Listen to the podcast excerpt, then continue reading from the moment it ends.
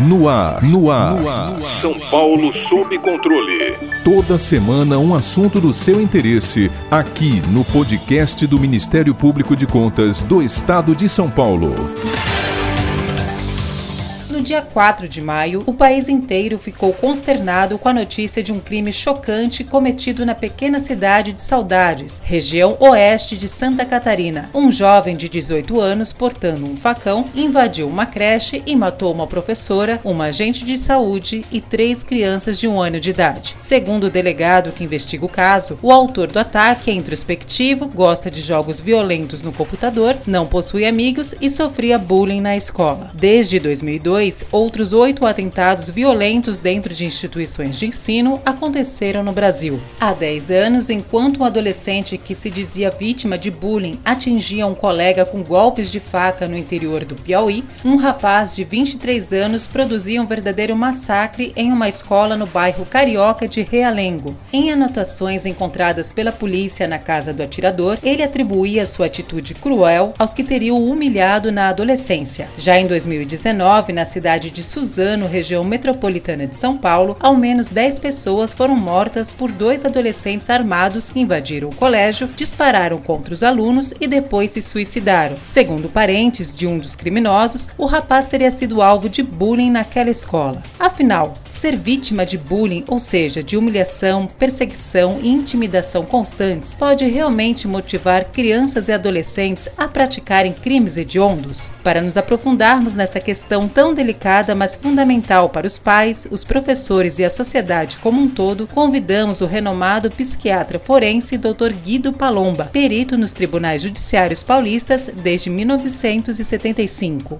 Doutor, o que efetivamente o bullying pode causar em suas vítimas? É possível que tal sofrimento a transmutem em verdadeiros criminosos? E o que leva o autor do bullying a praticá-lo? Este também seria vítima de algo que o instigaria a humilhar e perseguir o outro? E para finalizar, os pais e os professores devem estar alertas a quais indícios de comportamentos suspeitos em crianças e adolescentes.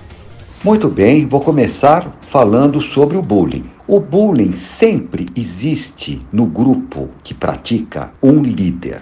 É um líder e os outros seguem. O líder é um indivíduo que na adultícia poderá apresentar alguns transtornos do comportamento e até comporta diagnósticos psiquiátricos. Isso é relativamente comum. Agora, os que seguem esse líder normalmente o fazem apenas para participar do grupo, do momento, para não ficar de fora ou para provar fidelidade ao líder. Nesses casos, tirando-se, ou melhor, afastando-se o líder, o bullying cessa. Agora, os pais e os professores devem ficar atentos ao comportamento do filho. Sim, sem dúvida. Principalmente os pais. Eu costumo dizer que é um, precisa ter uma marcação como se fosse um jogo de futebol. Até a adolescência é marcação homem a homem.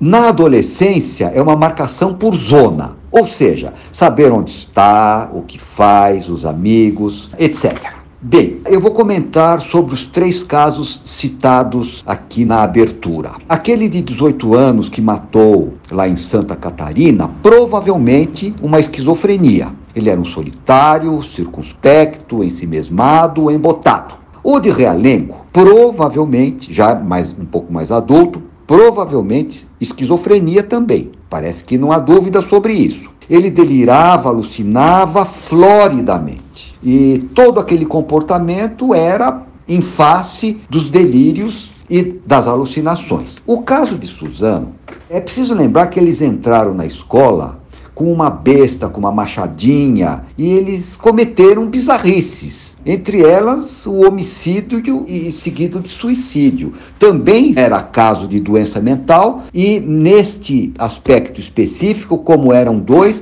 é aquilo que os franceses chamam de folia D, ou seja, loucura 2. Mas não é o caso tocar mais profundamente nesse assunto. Que eu queria dizer é o seguinte: que não é o bullying por si só que consegue desencadear, que tem força de causar doenças mentais. Esses três casos citados eram todos de doentes mentais. Mesmo que eles tivessem falado ou que alguém falou que eles sofreram bullying, o bullying por si só não tem força de gerar doença mental grave. Quando muito, ele desencadeia nos predispostos. Se não tiver predisposição, nunca vai desencadear um comportamento desse. É uma questão de potência e de ato. Se ele tem potência para ser um doente mental e praticar atos dessa natureza, o bullying, ele pode desencadear e colocar tudo isso em ato. Eu acho que basicamente é isso. Muito obrigado.